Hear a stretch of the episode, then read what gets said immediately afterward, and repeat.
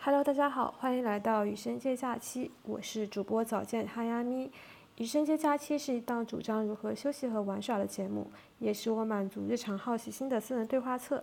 在这里，我们自愿退出主流价值体系下主张的成功体系，认为艺术创作和爱才是经验世界真理的方式。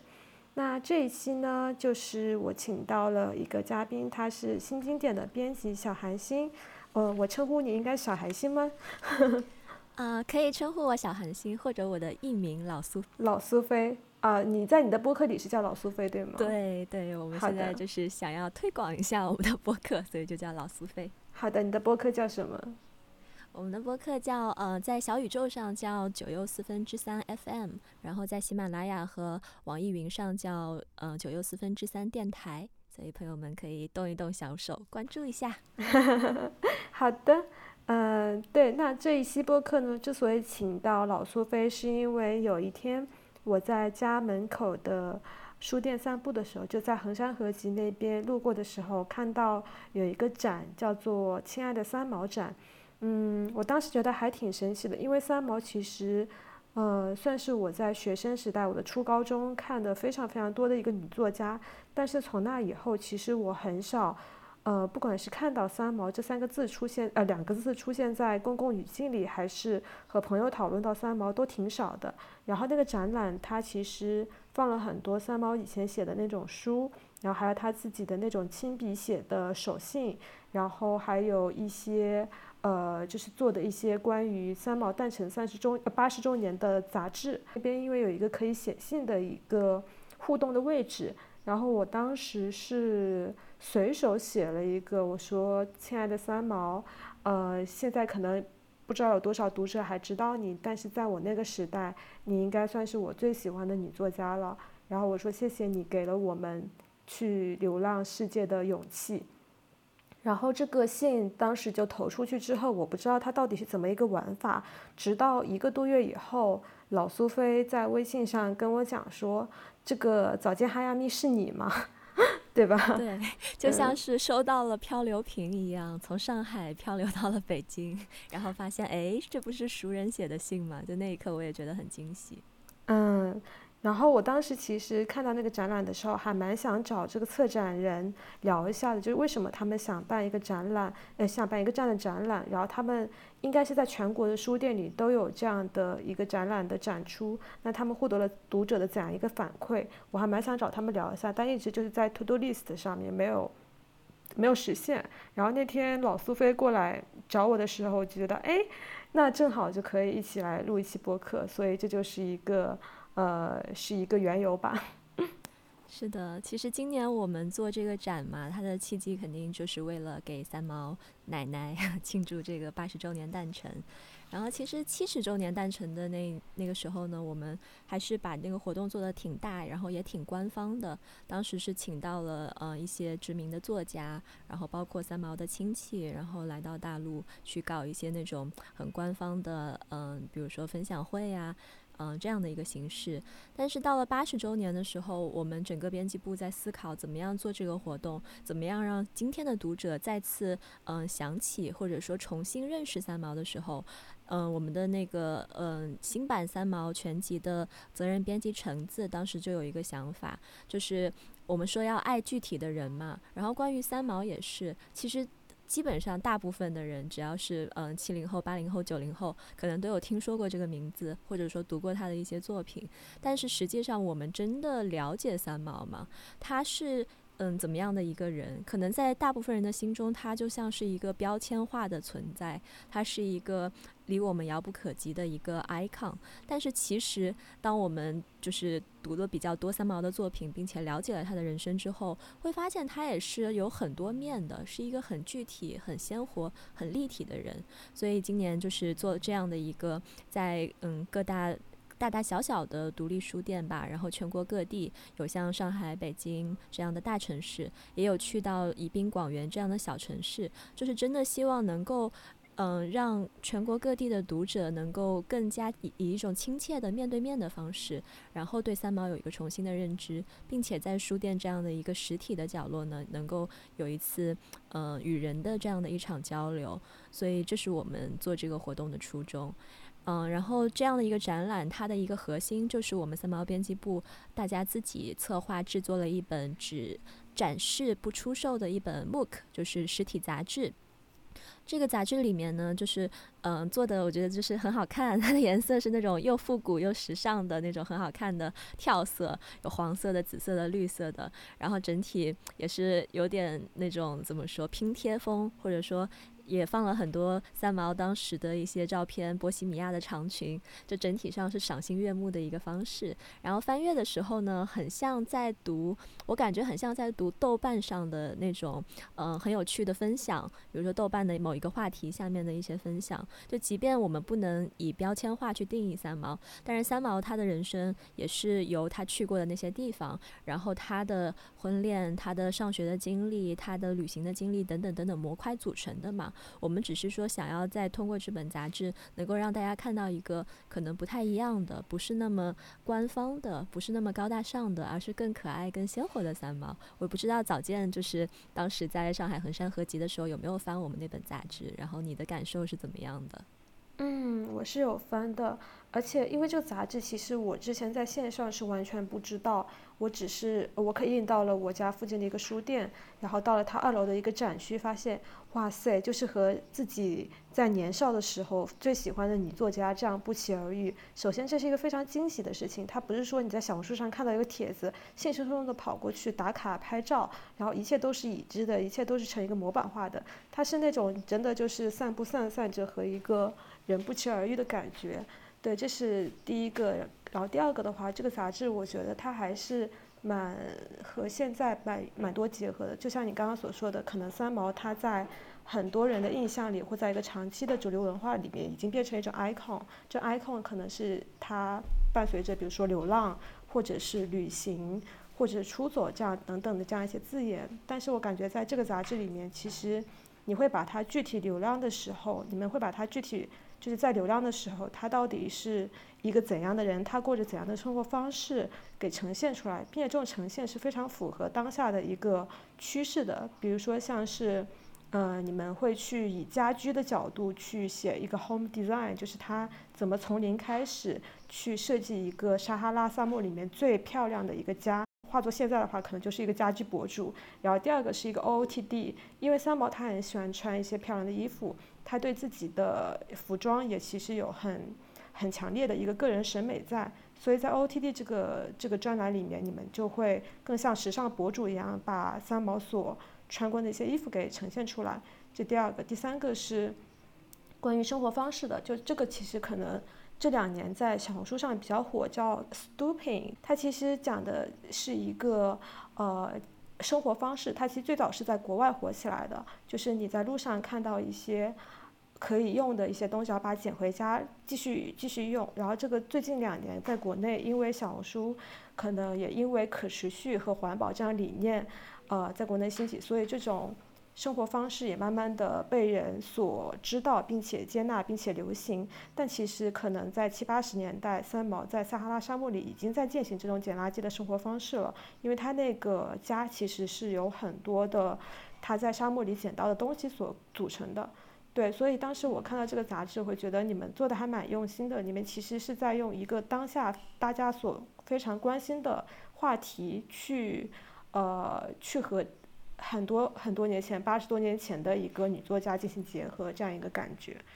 对，这可能也是你刚刚所说的，你们其实是在思考怎么让当下的年轻人去认识三毛。是的，因为我觉得，首先是三毛，他本身就当时是非常的先锋和前沿。没错。他做自己，如果他在今天的话，可能就是成了一个每一篇豆瓣帖都是上百万啊转发的那样的一个博主形象了。因为他自己确实是有一个非常各种奇思妙想吧，而且是结合自己的生活。就像你刚刚提到的，他当时装饰他这个撒哈拉的家。嗯，我今天也有就是重温那一篇《白手成家》，然后读到他当时是嗯。跟一个店的老板去求他要了五个木箱回家，结果发现那个木箱是用来做棺材的。所以当时他问那个老板的时候，老板就问他说：“你家有几口人？”然后呢，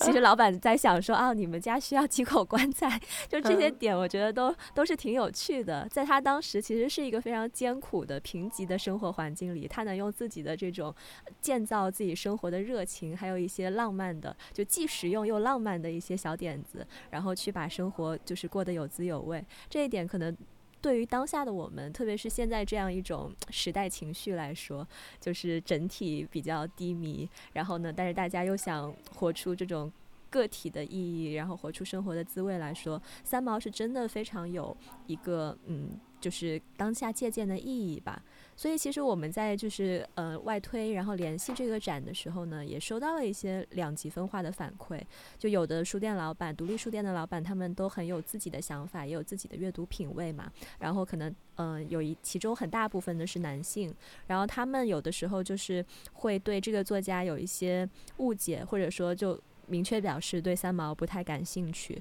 我的一个朋友，他就会认为说三毛主要是一个文化意义上的标签，而非文学作品意义上的成就。他在当年是精神偶像，而这个精神偶像的意义是会随着时间过去而逐渐失效的。就是他这么说的时候，其实我我也在思考，因为这也是我们在现在在做三毛的时候会经常思考的一个问题嘛。嗯，就是说对对今天来说，三毛是不是不合时宜的？会觉得自己喜欢三毛，就好像承认自己是一个啊喜欢用豆瓣的文艺青年啊，这样 就是其实会有一点点，甚至有一点羞涩，会被怕被人嘲笑的这样的一个状态嘛。那当年喜欢三毛的那批人，他们还向往那样的穷穷的、快快乐乐的、浪漫的生活，说走就走的这样的一种生活状态嘛。然后以及比如说在这种婚恋的问题上面，三毛在今天会不会被大家定义为一个？就是会跟着男人去吃苦的恋爱脑呢？然后他是不是一个不切实际的幻想家呢？就这些问题，其实可能在放在今天都是有所争议的。但是因为通过这个展，然后包括收到读者的留言和来信，我是真的很感动的，是发现其实还是有一大批的人，我们其实是保持着精神世界上的某种重合和一致，我们是认可这样的一种生活方式和价值观的。就这一点，我也觉得嗯挺有意思，我们可以。展开再去聊一聊，读者的话其实主要是分为两块，一块就是那种。非常非常爱三毛，爱三毛爱了很多年的人，然后跟我们去分享他自己的故事也好，他跟三毛的缘分也好。另一部分呢，就是嗯，其实是路人像的那种，就是他们可能经过一个书店，然后啊看到了三毛，有的甚至是小朋友，所以就其实收到蛮多的留言是：三毛，虽然我不认识你，我不知道你是谁，但听说你是一个很厉害的作家，有一天我会去读你的书的，就是这样的一种状态。嗯嗯。对，我觉得这个话题很有意思。就三毛对于当下的我们来说有什么样的意义，或者我们会因为曾经读过三毛而羞耻吗？然后这个问题其实可以引申到我之前去想找你录播客的时候，然后我还专门去翻了翻大兵的书。我不知道会不会有人问有这个问题啊？但我当时有一个脑子里有一个一念之差，就是说，嗯，可能这个会不太尊敬三毛，就是在想读三毛和读大兵有什么样的区别。然后，因为我其实我的我我年少不知事的时候，我也读过大兵，我也读过张嘉佳，什么从你的全世界路过，还有什么乖摸摸头，这些我也不是没读过。但是还有郭敬明的，类似于像《小时代》和郭敬明，他其实也写过《梦里花落知多少》，对吧？对对对对对对，就你其实，我觉得首先就是大家在长大之后，会通过否定自己过去喜欢的。或读过的或看过的一些东西来证明自己长大了这个事情，所以我长大之后我会觉得郭敬明很差劲，会去黑他，会去嘲他，然后会觉得大兵是一个是一个怎么怎么样的人，通过这种 judge 来证明自己长大了。我觉得这是一个，呃，这是一个普遍的现象。首先这第一个，第二个是我觉得读大兵和读三毛肯定还是不一样的原因是什么？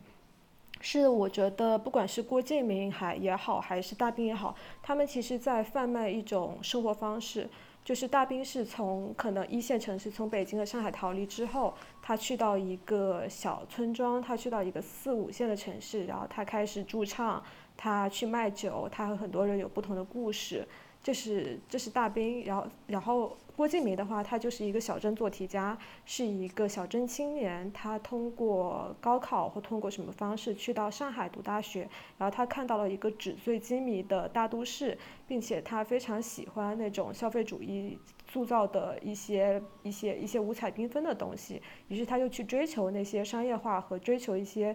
非常 fancy 漂亮的一些东西。这其实这两个都没有错，但是。我的感觉是，他们其实就是在贩卖一种这样的生活理念和方式。我们在读他们作品的时候，我们其实真的想向往的，不管是从一线城市逃离到一个小村庄过上这种诗和酒的生活，还是像郭敬明一样，就是你从小地方去到大城市去奋斗，然后通过自己的奋斗去得到一些非常好的物质上的条件，它其实就是一个这样的皮。但是三毛他不一样，就三毛，我觉得我现在去回顾他，我觉得他其实贩卖的不是，他不是说在贩卖一个我从台湾去到撒哈拉沙漠的这样一个故事的一个表皮，因为其实我们也知道三毛那个时候的时代背景是七八十年代的时候，台湾它其实是当时有白色恐怖事件，所以其实那时候的年轻人都是生活在一种紧张的、惶恐的，还有非常。局促不安的这样一种情绪里面，而三毛他是一种象征着可能对权威的反叛和出走就离家出走的勇气的这样一个形象。然后他去到撒哈拉沙漠之后，他去追求非常自由的一些东西。他之前在作品里说过一句话，叫做：“以我个人的经验来说，我也反复思索过很多次，生命的意义和最终目的到底是什么？目前我的答案却只有一个，很简单的一个。”那便是寻求真正的自由，然后享受生命。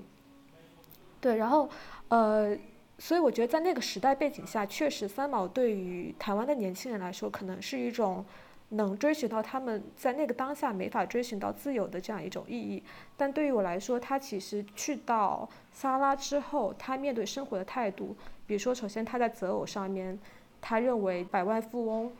呃，没有爱他也不会嫁。但是如果是一个穷小子，只要有爱，他就可以，就是有权自能饮水饱的这种生活态度，呃，这种婚姻态度，以及，呃，他虽然结了婚，但是他跟贺西讲说，我不是妇女解放运动的支持的支持者，但是我极不愿在婚后失去独立的人格和内心的自由自在化，所以我一再强调，强我一再强调，婚后我还是我行我素，要不然不结婚。就他这种态度，其实是非常彰显女性独立精神的。然后还有就是他的一些生活的方式，不管是他去在一个很艰苦的物质条件下，通过捡垃圾把自己的家装扮成了一个非常好的、非常像一个家的、非常有自己个性和生活化的一个地方，还是他在一个比较。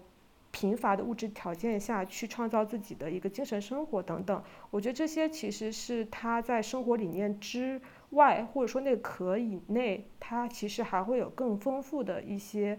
嗯内核在里面。然后这种内核其实是非常影响我的。我现在其实很多的一些生活方式，可能我觉得多多少少都有受到年少时候就少女时代的时候读他的作品那种内化吧。对，所以其实我之前看到你那个问题的时候，说三毛，呃，跟大兵有什么不一样？我其实因为我没有读过大兵嘛，但是我心里想的是，其实三毛跟早见有什么不一样？我真的是想的是这个问题，就是可能三毛生活在现在的话，会不会其实就是早见海亚米呢？就是我觉得你们之间是很有相似之处的，然后这个相似之处可能在于说，嗯，不是。固定在某一个地方，愿意去不同的城市也好，然后不同的国家也好，去探索，去不断的去感受新鲜的事物，这是一个可能比较表层的东西。但我觉得深层的东西，就是我也自己最佩服三毛的一点是，你前面提到的他的那种自由的反叛性，这种反叛性实际上是一种自我决定。自己去决定我要跟什么样的人在一起，我要过什么样的生活，而不是过一种安全的人员人云亦云的这样的一种生活方式。我觉得这一点对于大部分来人来说就是非常非常难能可贵的，因为你选择的不是一条安全的道路，不是一条已经有过很多脚印，你只要往前走就就可以的道路。你可能面对的是漫漫的黄沙，或者说是那种千难万险。嗯，对，所以这样的人真的是，嗯，他会去承担很多我们可能普通人平时嗯没有办法去想象的一些责任，然后面临不同的挑战，但是。嗯，相对来说，他又会获得更多不一样的、很丰富的生命经验。然后他把这样的一种对生活的参与、对他人的观察、对世界的体认，去把它用嗯自己的语言去表达出来。其实你看三毛的文字里面也没有什么特别浮华的东西，它就是一些嗯平铺直直叙。当然，他会闪现出他自己个性当中的那些小狡黠，然后很可爱的一些部分。但是真的是写的非常平实。然后只，但是他就以这样一种非常平实和真诚的态度写出来，我们就会觉得读起来似乎会比张嘉佳、比大兵、比郭敬明 要好那么一点儿，所谓的高级那么一点儿。我觉得，就是所谓的高级，可能就是我刚刚提到的那种东西吧，就是他是一个很真诚的写作者。对。我觉得他是一个很，而且他的生活是很丰满的。就比如说，呃，你们在做那个杂志的时候，其实也有把它分为很多面相。然后我刚才也提到说，如果放到小红书上，他可能又是家居博主，又是穿搭博主，又是生活方式博主，又是旅行博主。就他可以身上有很多很多的一个面相，组成一个很丰富的三毛，而不是说我只是一个旅行博主，然后我我我只是。在做旅行，去到不同地方，然后拍一些照片等等，不是这个样子。就他身上其实有非常非常多的面相。然后我记得，呃，三毛的姐妹她其实有分享过，因为很多人其实怀疑过三毛的作品是不是杜撰的，所以三毛姐妹有一次跟他讲说：“你为什么不编一点东西呢？”然后三毛的回答是说：“我写的事情都是自然的发生在身边的事才写下来，连我身边发生的事都写不完了。”所以更不需要杜撰了，所以你可以看到，他其实他的创作是非常来源于生活的，而不是说我是要去卖书，然后我要去迎合一个当下的潮流趋势，或者是年轻的情绪等等，他其实就是在真实的书写他的生活。嗯，对，因为我们其实也看过很多畅销作家，他们可能是所谓的为了体验生活，然后去到一个地方去旅行，然后他的那个目的性就很强。我是为了积累写作素材，然后我去那个地方生活。这就像你想去一个地方啊，为了打卡拍照，然后去到那里，和你实际上真正去跟当地人有非常深度的交流，那个体验肯定是不一样的。然后你表达出来的文字，你能观察到的深度也是不一样的。而我印象很深刻的就是。是撒哈拉沙，呃，撒哈拉的故事里面，他有写到，甚至他在当地还会去帮当地人去治病，因为当地的医疗资源非常的。很匮乏，而且当地人因为一些宗教的原因，很多妇女是拒绝去医院去见医生的，医生都是男性嘛。然后三毛就会，呃，虽然这样的做法我们不提倡、不推广，但是他就会利用自己一些知识，然后以及带来的药品，去帮周围的人就是治病，然后给他们一些建议，然后也会去帮那个是小牛还是什么动物去接生。嗯，对，所以我觉得这个点就是其实已经超越了大部分的旅游博主了。对他其实都可能更像是一个人类学家一样，就是那个你刚刚所描述那个我也有印象，他好像是在撒哈拉沙漠里面经常会去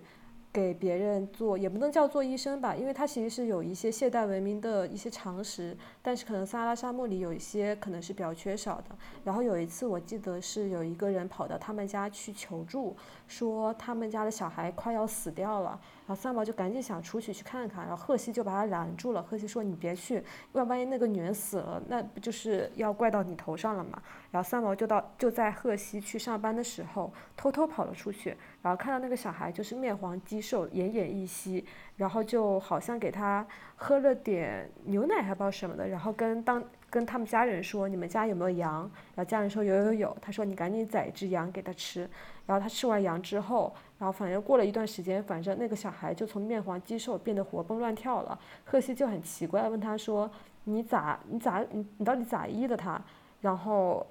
三毛就是嘿嘿一笑，他就说也没有怎么医他，其实那个人就是营养不良而已。所以他给他补充了蛋白质，补充了补充了营养，他就能够重新活蹦乱跳起来。所以这其实有时候也不能叫医学，可能更多的是一种在我们看来可能是常识的。一些东西只是当地人可能还不知道而已，对，所以我觉得还蛮神奇的。他其实确实是非常投身于他的一个所处的环境里面去和他们发生各种交互，嗯，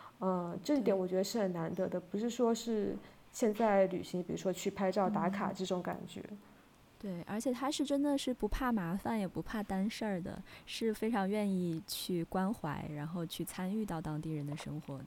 没错，而且他会有他的视角，就是嗯，因为其实我自己，我我觉得我算是一个女权主义者吧，但是很多人问我一个问题，说你的女权意识什么时候萌芽的？我觉得我很难找到一个节点，说啊，我看了一个什么东西，或者是我从哪一个 moment 突然。就那个什么智慧之光注入了我的脑内，然后我就被，呃，开智了。我觉得不是这样的。但如果我现在要去回溯的话，就是我初中可能看过一些书，然后比如说像是三毛的书，或者是飘，就是那个《乱世佳人》那本书，其实那里面都有非常喜欢那一本，那是我最喜欢的一本小说。乱世佳人对吗？也是我初中，也是我就是我的学生时代最喜欢的一本。而且后来我发现，我在搜资料的时候发现，三毛也是最喜欢《飘》这本书的。哇塞！所以这就是冥冥之中的连接，就我们都喜欢三毛，然后也喜欢三毛喜欢的那个作家和书。嗯嗯，对。然后那个说到刚才那个，就是。呃，为什么我们说三毛其实有非常好的一个女性意识？不管是她在结婚的时候对贺西说的那句话，还是有一些细节。呃，我不知道你记不记得，比如说像那个女生叫什么姑卡，就是他们有一个邻居小女孩只有十几岁，然后十几岁上啊十岁，对啊十岁，她就是按照当地的婚俗是要结婚了。结婚了之后呢，然后那个女生可能是需要去承担怀孕的一个责任。大概剧情是这样子的，就那那篇名字叫《娃娃新娘》，然后三毛就是觉得看到那样子，觉得非常的悲哀和心痛，然后他在最后一一句就会写到说：“我对婚礼这样的结束觉得失望而可笑，我站起来没有向任何人告别，就大步走出去。”所以其实，嗯，你会看到他其实也有作为异乡人或从一个。比较文明的社会到一个更原原原始的社会里面，其实他其实也是会非常有一些痛苦或他自己没法去改变的部分，对，但但他其实是你可以看出来，他是非常有女性意志、女性意识的。这种意识其实和我们现在所讨论的那些呃平等或者是解放这些东西还是非常非常类似的。但那个东西可能是已经是五六十年前。在三毛身上的一些痕迹，对，就是他自己没有说明确的表达我就是怎么怎么样，但是他的行为和他的态度其实已经能表现出他是非常的尊重女性独立以及关怀身边的女性的。我记得在那一篇里面，他给那个小姑娘在之前也是做了很多的心理疏导，就是说即便他不能改变他要十岁就要出嫁的这个事实，但是他已经尽自己的努力去。去关心，然后去让那个小姑娘变得就是开心一点，然后，嗯，然后也是在婚礼的这个全程都有在关注这样的一件事情。他真的不是一种袖手旁观的态度，就一方面他是尊重当地的风俗习惯的，他不会跳出来说你们怎么这么不人道，让这样一个十岁的小姑娘就这样的嫁了人。对，是的。其实还蛮难的，就是你在一个异乡生活，然后要尊重当地的风俗，但同时你自己又有一些非常先进的思想理念，然后你看到会非常愤怒，这一点其实还挺，我觉得还挺难的。但是是一个你在异乡就不可去避免的一个文化差异在里面吧。嗯，对。然后其他部分其实它所流露的这个女性意识就是。讲到他跟荷西的婚姻的状态里面，我觉得呃有几点让我印象特别深刻吧。有一个是那篇好像是叫《五月花》吧，就是里面讲到荷西他后来去嗯加那利群岛那边工作的时候，遇到了一个非常嗯不好的老板，他非常压榨荷西，然后荷西又是一个很不喜欢跟人。争辩的人，然后三毛去到那个地方之后呢，就开始跟他的 老板斗智斗勇，然后好像还有跟他这个想要跟他说，我们打一局乒乓球，如果我赢了你，你就把拖欠荷西的那个工钱给他。就 其实，在当时作为一个怎么说呢，也是挑战了一个权威的这样的一个嗯举动吧。我觉得他作为一个妻子来说，他是并不是我们所谓的那种很柔弱的一个娇妻，他首先是会去嗯一起。承担这个生活遇到的困难以及挑战，这是第一点。第二点是他依然在婚后保持了自己的独立性。他其实，在每天好像饭后之后，都会有给自己一个单独的时间去散散步。即便两个人很恩爱，然后每天嗯就是非常亲密的生活在一起，但是他必须要保保留这样一个独属于我的时间。我觉得可能对于我们现在的婚恋来说，也是嗯怎么说很有借鉴意义的一个一个思维方式吧。嗯。而且你也会在想象说，三毛是不是也有一间属于自己的房间？就是克西出门之后，然后那个房间可能就属于他自己了。他就会在那个房间里面进行创作、进行思考、进行反思、进行写作等等。而且说到刚才和赫西的爱情，其实我自己印象比较深刻的一点是，呃，就是他和赫西其实经历过一次。我也不能叫出轨吧，就是一次恍惚，一次出神，可以这么说。就曾经，呃，赫西在出去，呃，潜水的时候，然后他本来想带上三毛的，但三毛因为旅费比较贵，想节省旅旅费，所以就没有去。结果赫西回来之后，就跟他讲说，他爱上了一个当地的女子。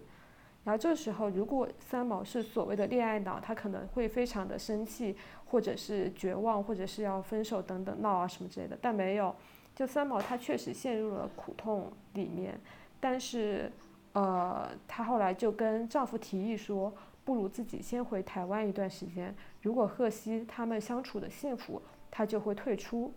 但只要赫西想念他，还想念他，他一通电炮就能回到赫西身边。而且为了赫西，他更可以接受三人成家，互相陪伴。就这种思想已经非常非常的，我觉得是非常超前了。对，而且他在充分的尊重对方。就是我不是说我一定你一定要要爱我一个人，或只能跟我在一起。我给你足够多的时间和空间，让你去和那个人也相处一下。然后你自己想明白，说你到底想要怎样生活。如果你想要的你都想要，那也可以，我们可以多元成家，就是我们可以三个人，就是像现在像现在说的，就是一个 open relationship 嘛，对吧？这个故事是他在《亲爱的三毛》答一一封读者的信里面提到的。那个读者也是就是倾诉了自己说丈夫好像是要出国，然后爱上了别人，然后自己的这种苦恼。然后三毛在这里真的是非常坦诚的，就是把这样的一件自己的私事，然后可能在我们看来是一件有点创伤的事情，然后就讲述了出来。而且最让我感动的是，他说荷西去世之后，有一天他看到家门口有一个女子，就是他看到那个女子那一眼，他就认出她了。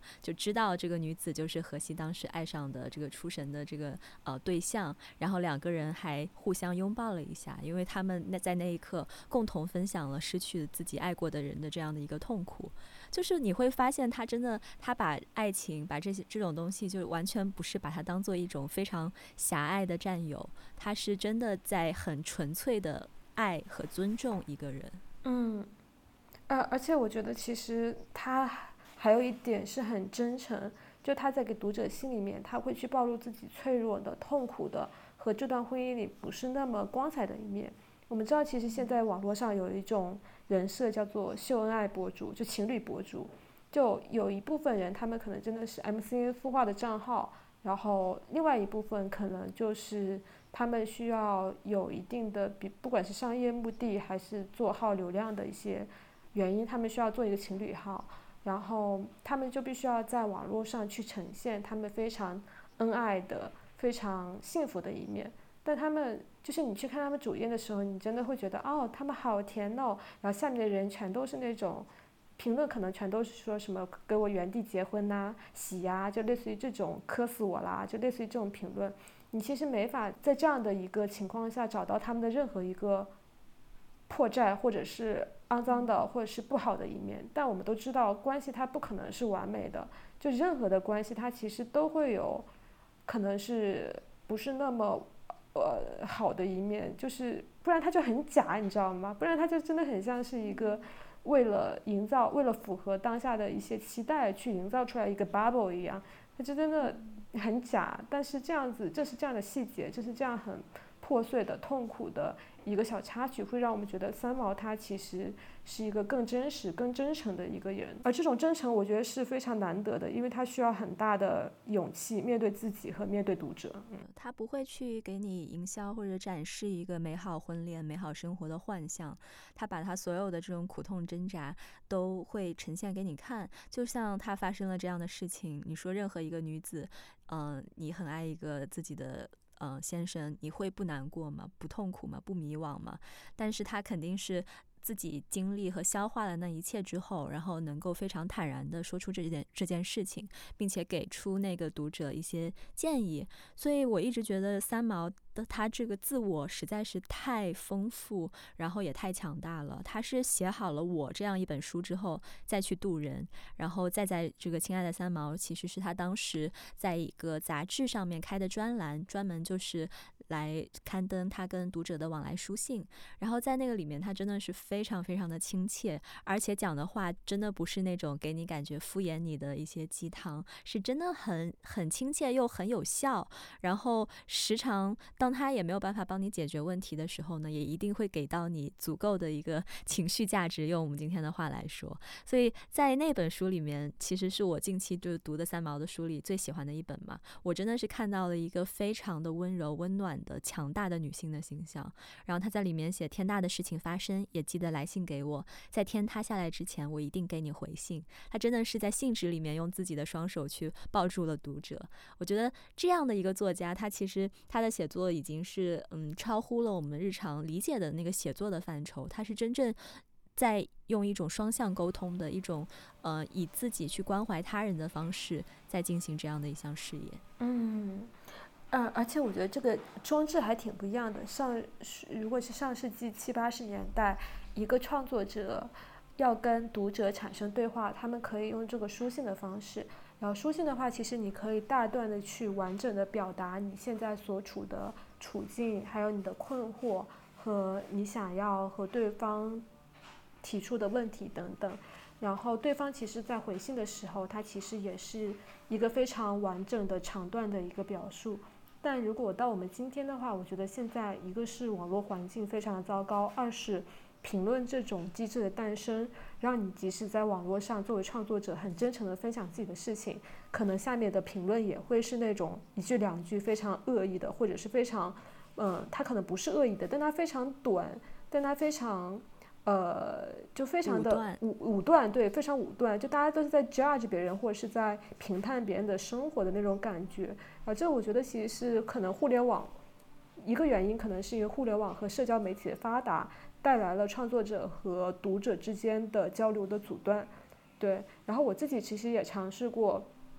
关掉一些，就是在一些社交媒体上我会关掉，主动关掉评论区，然后我说如果你想跟我联系，欢迎你通过邮件。呃，hayamikila 点幺八幺八点 com 这个，呃，来跟我产生联系。然后其实这个邮箱平时是收不到什么信息的，因为大家可能都比较忙，也没有写邮件的情况，呃，也也没有写邮件的习惯。但可能就是在上上个月的时候，呃，我可能就经历了不太好的事情，有一段时间就非常低落。然后那个时候我就收到了一些读者的来信。他们来信真的好长好长，但他们那种来信也不是一直在安慰你，而他们在书写自己的个体故事，他们在讲自己，呃，曾经遇到什么事情，然后现在慢慢慢慢怎么过来的。然后你通过这样一封信，其实你可以看到你的一个读者他的另外一个个体，他在地球上另外一个角落的一个生命轨迹怎么样的，而且他的某一些经历和某一些情感跟你会有。一些重叠和共鸣的部分，然后这个会让我觉得非常的，就让我觉得很作为，就是作为创作者会感到非常的幸福。你分享了另外一个人的一些生命体验，然后你在自己表达的时候能够收获这样的一个来信，就真的很幸运。它不会像是。呃，评论给你的反馈那么短，那么快，带有非常空虚的感觉，所以这是我在看那个三毛信的一个感受。我觉得上世纪就那种呃信信很慢很长那种感觉还挺迷人的。是的，对于三毛来说，他当时也表达过说，做这样的一个栏目跟读者通信，对他来说是很宝贵的财富。因为读者的一封封来信，就像一面一面镜子嘛，也会让他这个反身的照出自我。你其实是通过在与人真实的交流当中，很多你平时脑海里不会浮现的一些问题和想法，才会涌现出来。所以他会觉得这是一种非常双向的拥抱的奔赴的一个方式。然后我们其实今年在做这个呃落地的巡展之前呢，在三三就是在三月份三毛的这个生日月，先做了一个活动叫解忧信箱。我们的这个三毛编辑部其实是仿照当年三毛跟读者通信的形式，也是向全国各地的读者，然后发起了一个邀请，就是希望大家能够来分享自己生活的苦恼、自己读书的经历和感悟，然后通过手写信的方式呢就寄给我们，然后我们的编辑。也会去当一个这个 所谓的三毛的代笔啊，假装是三毛，然后给大家去一封一封的回信。然后在当时三月，我们其实一共收到了九十八封来信，当时也是很感动。而且，呃，编辑其实他表述出来，就是他会发现回那些信的时间比他想象中的还要长很多很多，所以你就可以想象当年三毛。给读者们回信的时候，他其实也是付出了很多的这个时间和精力。然后包括我们今年其实也，嗯，就是有也邀请了三毛的侄女，他就说当时他年纪还很小嘛，然后也有在这个他的阿姨身边看到阿姨给别人写过回信。然后当时三毛还问他说：“你看这封信要读给他听，说如果是你的话会怎么回复呀？” 就是他其实是非常，我觉得想象那个画面，我就觉得非常的生动和可爱。就是他是真的是。就是有人味儿的一种书写，他把自己的这种，嗯，在那个中年时期的有一段时间，很长的一段时间，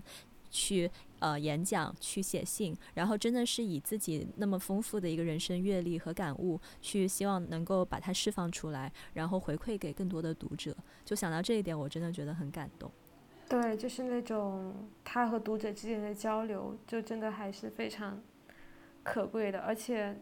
我觉得从里面能看出三毛的很多面相，因为三毛在自己写书的时候，更多是在书写自己身边的一些事情，他其实很少会带有一些态度或者和别人对话的一种感觉，他只是在书写他所经历的生活。但是当别人像跟他去对话的时候，其实能更多看出他的一些价值观。就比如说，呃，我印象里是有一个读者跟他讲说，他想出国，因为他觉得。他出国能够，嗯，改变现在的一些人生境况啊，还是什么之类的。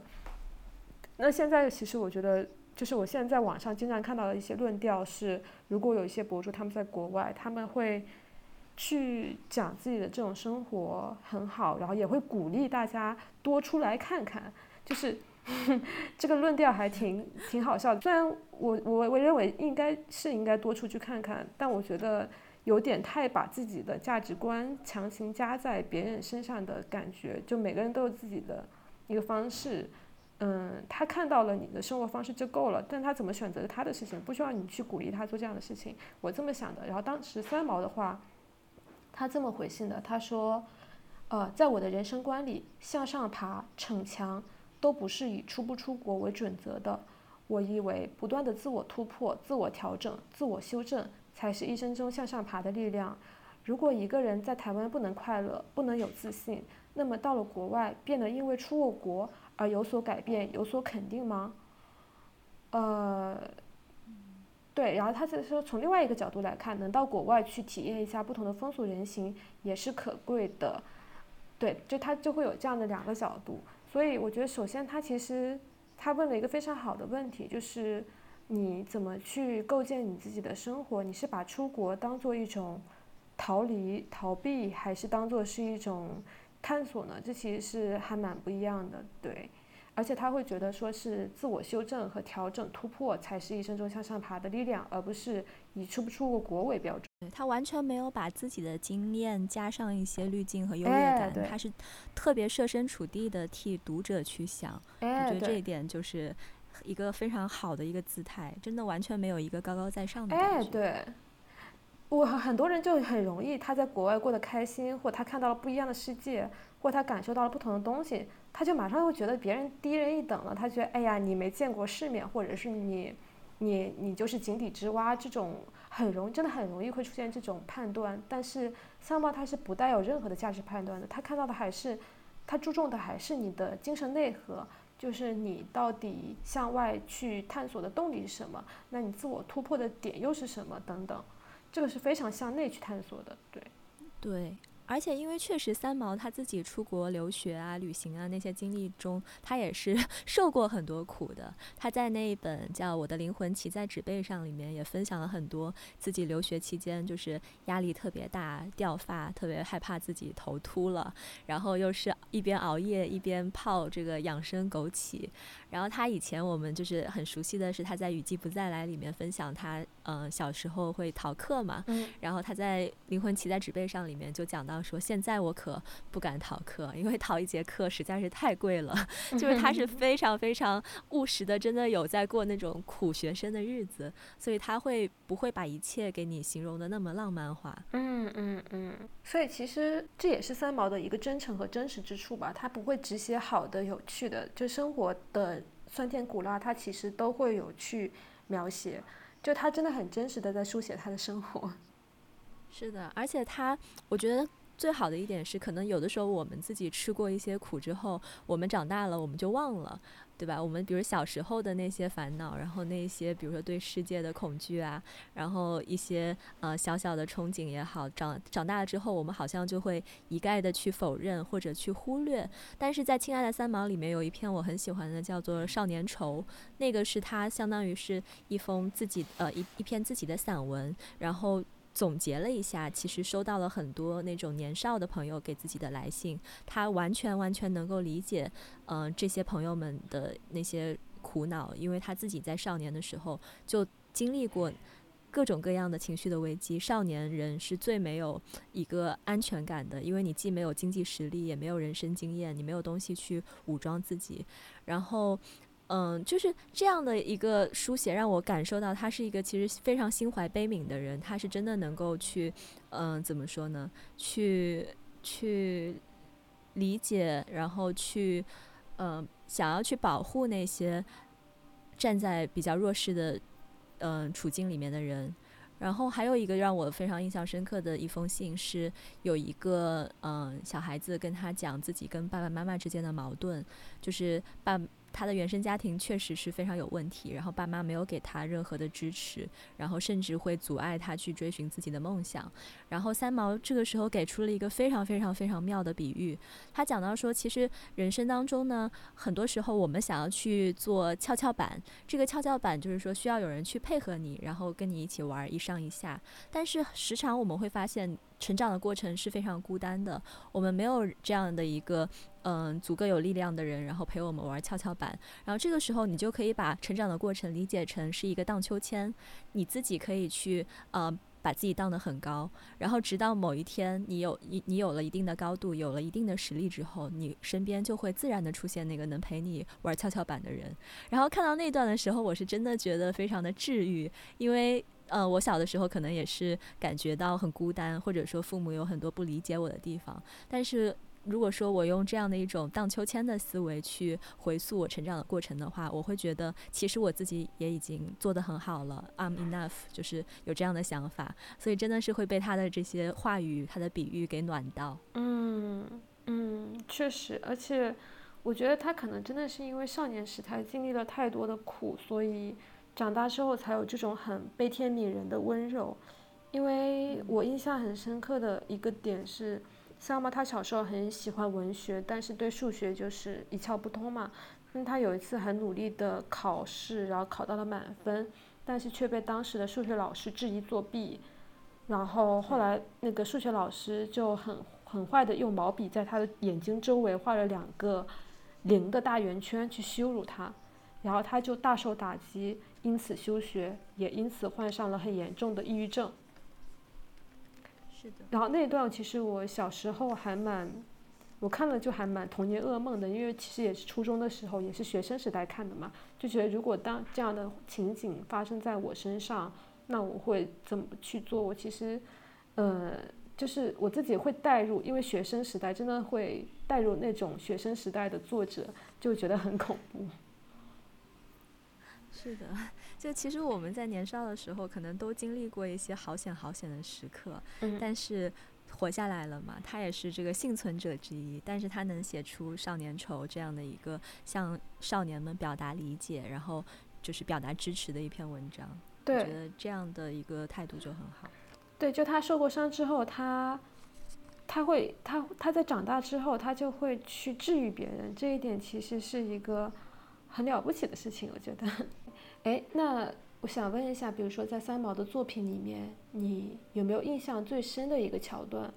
我当时在看那个展览的时候，正好是跟一个女性朋友一起，然后我们就聊到了三毛作品里面自己印象最深刻的一段。其实我当时是那个应该是撒哈拉的故事里面有一篇叫做《恶果》，讲的是他好像是在路上捡到了一个果子，然后那个果子一直在给他带来厄运，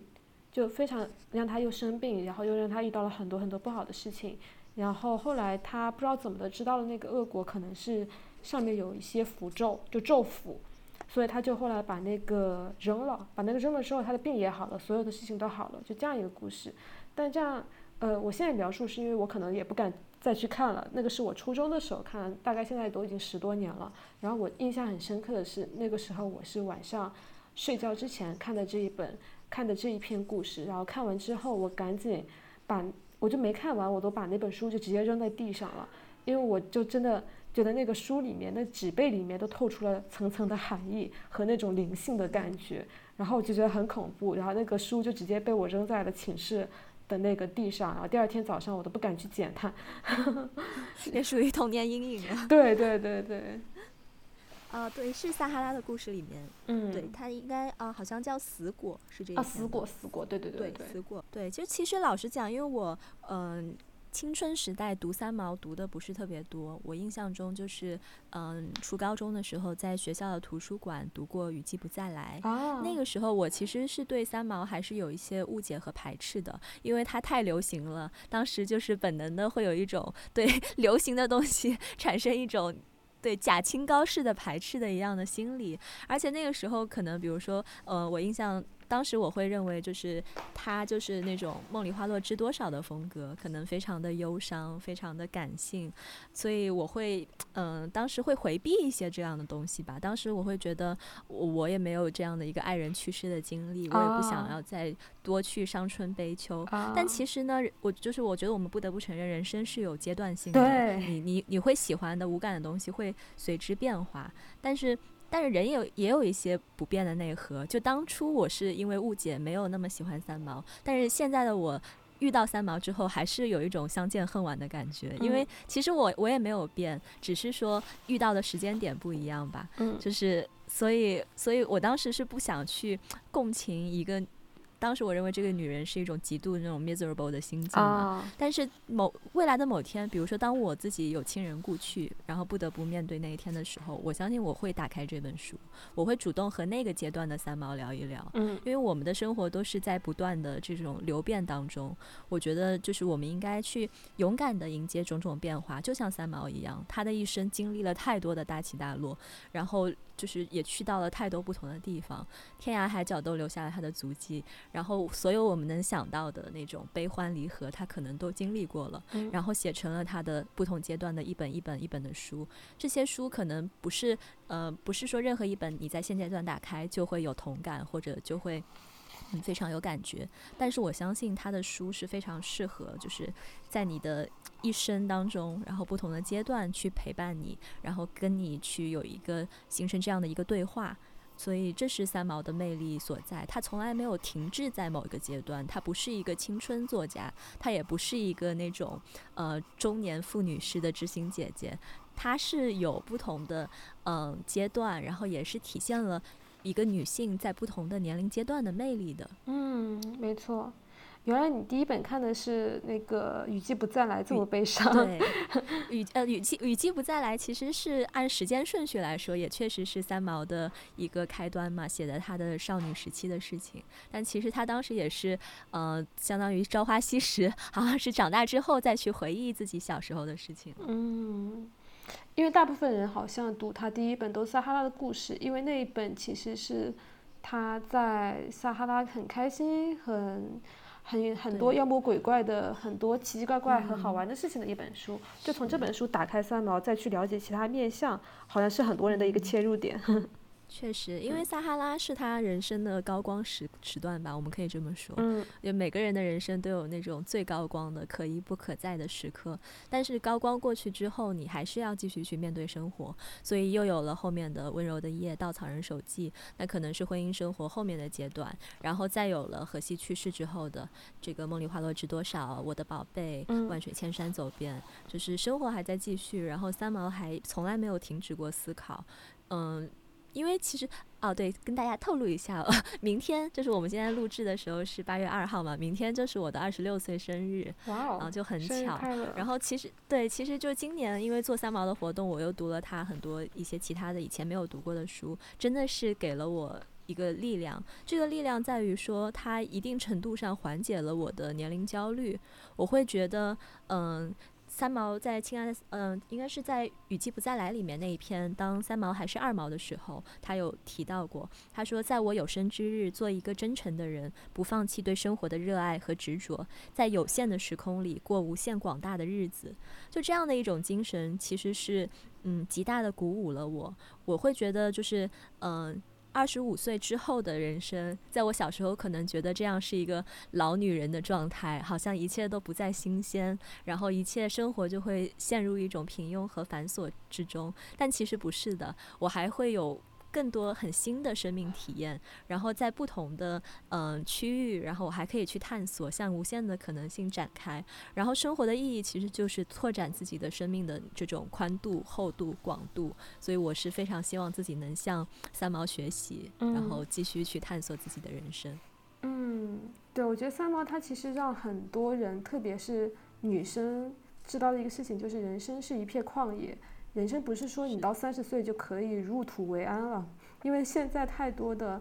那种主流价值观给我们女生灌输的就是年轻漂亮才是你的资本，你一旦成为老女人，你就没有任何的价值了。但我觉得这些都是父权所给我们灌输的那种非常洗脑的那种思想。但我们不管几岁，我们其实都可以去探索自己的人生，而。我们有时候不敢迈出这一步，或者不敢去想象未来的蓝图，是因为我们没有一个很好的、很超前的范本在那边。那我觉得三毛他其实就是提供了这样一个姐姐式的范本，就是，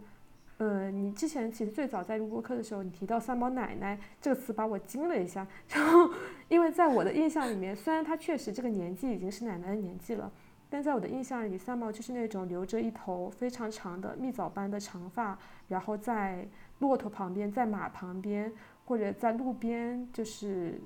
呃，一个这样的一个女性形象。所以对我来说，她好像不是奶奶，也不是阿姨，她更像姐姐。就所谓的姐姐，她其实不只说是年龄上比你大，而是她经历了一种你从来没有想象过的，也是父权社会并没有告诉你的一种人生的道路和另外一种可能性的一种范本。她会给我们很多勇气，说。女孩子其实可以做更多的事情，可以有更辽阔的天地。嗯，确实是是这样的，就是她就是，嗯，确实是永远活在我们心中是一个姐姐的形象，好像就是你没有办法想象她衰老的样子，或者说即便她活到今天，也是一个很酷的奶奶，就绝对会是这样子的，对吗？是的，是。然后其实前面我们还提到了这个，就是。就是女生喜欢三毛这件事情嘛，其实，在今年这个做线下活动的过程中，我是去嗯参与主持了两场书店的实体活动，然后一场是在北京的这个另一个书屋，是北京第一家女性主题的书店，然后也非常推荐大家可以去看一看，它里面卖的全都是女女作家写的书，然后是一个很小但是很温馨的一个书店。当时全场唯一一位男性是一位这个中年的大哥，然后他全。全场都是在这个打打视频，当时我就觉得啊，好奇怪呀。然后到后面交流环节的时候，他才提到，其实是他来是为了他的女儿，他女儿近期是身体出现了一些状况，然后特别爱读三毛，就突然开始特别爱读三毛，所以他是在为他的女儿这个现场直播我们这场活动，他也很想。搞清楚说自己的女儿为什么现在那么爱三毛，从三毛的作品中能够给女儿一些什么东西。就当时他讲到的时候，我们全场所有女生都其实非常感动，就是这样的一种父爱，他愿意去呃以一种精神性的方式去怎么说呢？理解想试图去理解他的女儿，然后。三毛好像也确实是有这样的一种力量。当你在这种困顿的啊病体的一个状态里面，然后他的女儿会爱上三毛，然后读他的文字，获得一些精神的力量。这是在北京的另一个书屋。然后在这个南南京的远行书店的时候，那个老板也提到，顾掌柜也跟我提到了一个小小事情，就是有一天一个京东的快递小哥去他的店里送货，然后顺便就嗯看到这个展嘛，就特地来买了两本书，一本是。是撒哈拉的故事，一本是我的灵魂骑在纸背上，就说是替他妹妹买的，他妹妹很喜欢三毛，然后就把这本这两本书买了，然后给他妹妹作为生日礼物。我觉得，对，就是这样的一个故事，其实都让我觉得非常的温暖吧，可以这么说。虽然可能男性还是不会翻开这个三毛的书，但是他们，嗯，我不知道该怎么样总结这样的一种感受，你觉得呢？啊，我觉得我我我我感到好欣慰啊，因为其实我当时在给看在给那个就写那个信的时候，我第一句话写的是，虽然现在好像没有什么人讨论三毛了，但是怎么怎么怎么怎么样，就我开头这样一句话，因为我觉得现在我真的很少看到大家说我推荐书，我还推荐三毛的书，或我讨论三毛的一些东西，甚至我在写文章的时候去引用一些三毛的话，这样都非常非常少了，所以我都在想，是不是现在的人。呃，没有三毛，因为我觉得我的少女时代是被三毛影响非常深的。于是我在想，现在的小孩，现在的女孩，小女孩，她如果没有三毛，她，那她拥有谁？什么样的一个，有点像是，嗯，这样引领者的一个一一一个作家的身份呢？那我在想，不会就是大兵吧？因为大兵现在就是就是现在当下年轻人可能很畅销的一个畅销书作家，或很喜欢的一个。一个作家，然后想到这里，我都觉得挺悲哀的，因为就像刚刚说的一样，我不是觉得大兵不是在 judge 大兵怎么样，而我觉得他是只在贩卖一种生活的方式和理念，而这种贩卖其实跟你在小红书上做一个博主，然后吆喝大家一起一定要干什么干什么，拿着大喇叭像个导游一样在那边喊，我觉得是没什么区别的，所以我觉得这是很悲哀的地方。但是刚听到你说，现在也有就是有。有有小女孩，有有我们的妹妹们，我觉得真的是可以成为妹妹们。其实呢，她们也在读三毛，会让我觉得很很很开心。这个事情让人觉得很开心，就是过了那么多年了，嗯，他们也有在读三毛，他们依然可以在读三毛。我觉得三毛一定会给他们带来非常好的影响，我自己非常相信，因为我自己就是一个受三毛影响非常非常深的人，嗯。非常开心，妹妹们还在读三毛姐姐的作品的感觉。是的，是的，而且在拆信的过程中会发现很多很多的落款叫 Echo 的女生，嗯，就是我我猜想他们的英文名可能也很多是受了三毛的影响，就这个世界上存在着很多的三毛女孩们。啊。对，我觉得女性是需要有这样的一个榜样在的。虽然三毛她不会强行的给我们灌输她的一个生活理念，但我们自己可以从三毛的很多面相里面去汲取到我们的生活的养分，然后给我们去上路的这样一个勇气。然后你刚刚说的 “echo” 这个词的话，是我记得我刚刚不是说，其实三毛这三这两个字在我人生从少女时代之后就断档了，就从我呃可能初中、高中之后就再也没有听过这两个字了。但我深刻记得，就是我今年去巴厘岛旅居的时候，然后我认识一个女生，我现在都忘了那个女生是谁了。反正她是一个中国人，然后她的手臂上就是有，她手臂小臂的一个侧面，在内部的侧面有两有一个小小的英文词叫 Echo，我就问她说你你为什么叫 Echo？其实那个时候我根本没有意识到是三毛的英文名，然后她说是三毛的英文名，但我当时真的没有意识到，因为这个名字。他在我的人生里面已经断档了，就他在我印象里面，他已经，就这个字已经，这个词已经很久没有浮现过了，嗯，但那一刻我想到的是，我觉得三毛他虽然这两个字可能不再在现实里面被提起来，但是我从三毛作品里面汲取的养分，我从他那边学习到的生活方式，还有人生看法，还有一些三观的塑建，其实都是已经内化成了我身体里面的某一个部分。这就很像我曾经在豆瓣上面看到一个书评，就是有人问说，可是我读了很多书，我都会忘了怎么办？然后有个人回答说：“你不是忘了，而是那些书都已经铸成了你的血和肉，成为了你的一部分。”就是我们读过的书，我们去深入了解的那些人，他们的精神力量，其实真的是已经化进了我们的骨血里。我觉得这个事情是，嗯，挺让我欣慰的吧。就是虽然我们一直在变老，然后不断的遗忘，但是我们总是身上带了一些东西。我们的行李可能，嗯，怎么说呢，越来越少，但是我们自己的脑袋里装的东西是越来越多的。对，是的。嗯，然后我看到你那个在南京的那个书店里面有一句话，我还挺受感动的。就在南京的远行书店，那个时候你也在，对吧？就六月三十号社展的三毛告别之夜。是，就邀请我去做一场分享嘛。嗯。然后那天晚上，其实我也是设置了挺多互动的一些问题，包括大家的一些旅行经历呀，然后对婚恋的看法。但是现场的呃妹妹们 都特别特别的害羞。然后直到其实这个正式的活动结束之后，就有几个妹妹过来单独跟我交流，然后开始滔滔不绝的说说说。然后这就是。可能都是挨人的一个聚会，然后但是他们表达的时候，我就觉得非常非常的感动，而且说的很好。其中有一个妹妹好像还在南京上大学，然后她就讲到说，这个我曾经嗯很怕面对这个世界，但是读三毛的作品让我知道，其实你可以把这个世界变成自己的房间，无论走到哪里，你就是带着自己的房间。就那句话真的是击中了我的心。嗯，对，当时你给我发那个推文的时候，我马上就把这句话给摘出来了。对，就是我觉得三毛他是一个，他去到任何一个地方，他都能在这个世这个地方以他为圆心，构建出一个属于他自己的世界的这样一个人，所以他走到哪里，其实他在哪里都可以创造出一个属于自己的房间。对，就是他其实你可以这样说，他的舒适圈是。呃，无限大的，我们经常说要走出舒适圈，怎么怎么样？但其实所谓的这个舒适圈，我觉得其实不是，嗯，就是你在一次一次走出舒适圈的时候，你其实是也是在扩大自己的舒适圈，然后可能到最后就是全世界都是你的舒适圈，然后这个时候你就真正能够非常自如，然后自然，然后也很享受自己身边的生活了。无论你身在哪里，身在什么样的境况，对，那是一种很理想的状态。对。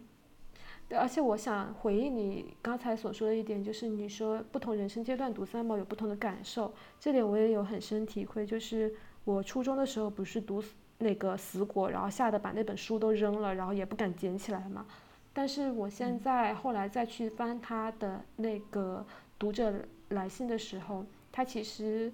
呃，有人问他说，也问了他这个故事死果，然后问他说为什么要写这样一篇。小呃，这样一篇随笔，然后他的回答是说，天地间有很多神秘的事情，不能单单用科学来解释。我自己遭遇过很多科学不能解释的事情。至于说到沙沙漠里碰到这种邪门的事，我认为这是我们不可说的，我也不能解释。在这件事上，我只是把我的经历写出来，我没有责任去解释。更何况在我们中国古老社会里就有这样的事情。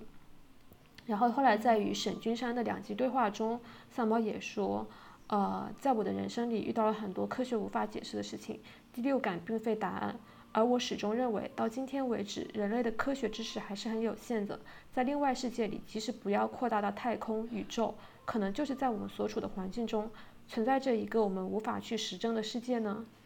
然后我当时看死果，我会觉得。很害怕的原因是因为我从来没有遇到过这样的事情在现实里面，所以我通过文字我都能够让我非常的汗毛直竖。我觉得好像有一点就是异世界的感觉，或是你从文字里面感受到了另外一种很神秘的力量，但你自己也没有经历过。但可能随着年龄的增长，其实我自己经历的事情变多了，包括这种自然的、非自然的，还有很多根本无法解释的事情，你就会开始。也不能说理解他那个事情了，就是会有一种跟他会有一种，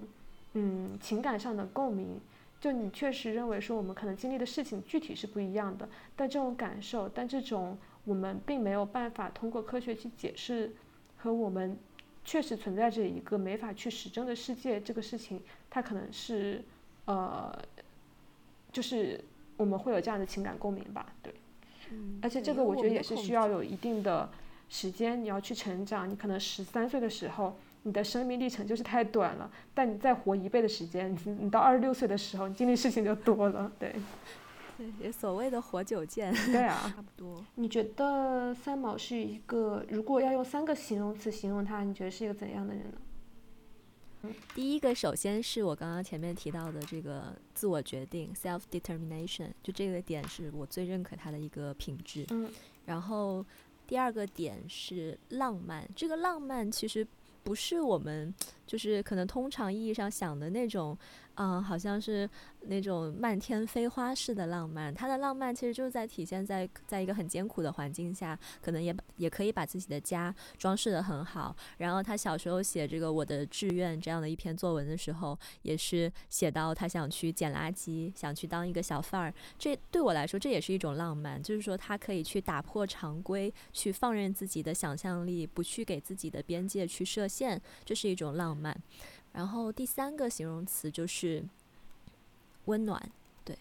即便他的人生当中有很多的苦痛，有很多可能其实不足为外人道的那种很苍凉的底色，但是他向外界输出的能量就是永远是非常非常温暖的。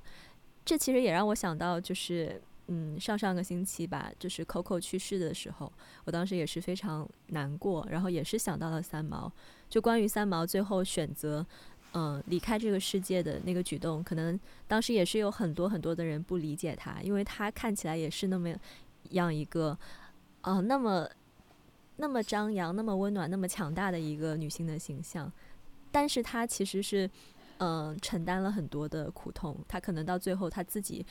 自己的那一部分他是没有办法去承受的，所以他选择离开了这个世界。但是无论如何，永远向外界输出的都是那样正向的一种能量，让我们看到了他的，嗯，他的所有的希冀，他的脆弱，他的嗯情感，然后留下了这些文字，这是留给我们的一笔非常非常温暖，而且我觉得过多少年都不会褪色的财富。嗯。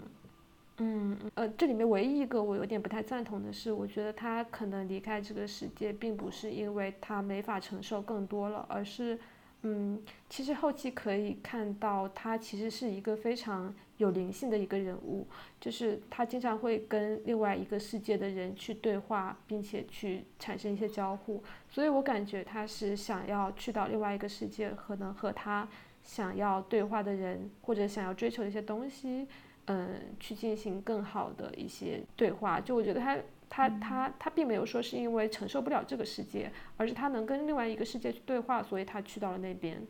对，嗯，就相当于他通过这样的方式搭上了一艘宇宙飞船，去到了另一个世界。对，嗯，我觉得如果是我来描述他的话，可能第一个是坚韧，第二个是自由，第三个是生命力。嗯。就像沙漠里头开出的一朵花，对，是的，好像聊的也差不多了。好的，谢谢早见，谢谢老苏菲，对，谢谢。我们真的希望今年的八十岁这个生日，三毛姐姐能够。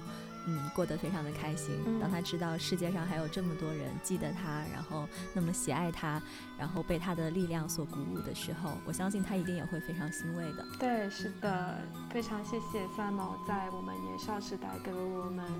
去埋下一颗行走世界的种。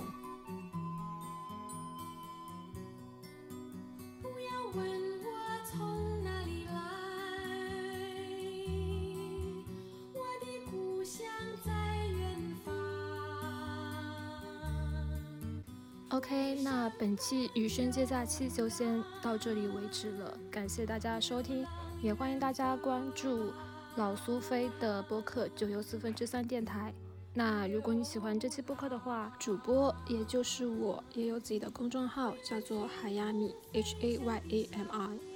我的社交媒体还有微博、极客、小红书。名字都叫早见海亚米，早上的早，看见的见，H A Y A M I。啊，我的 Twitter 和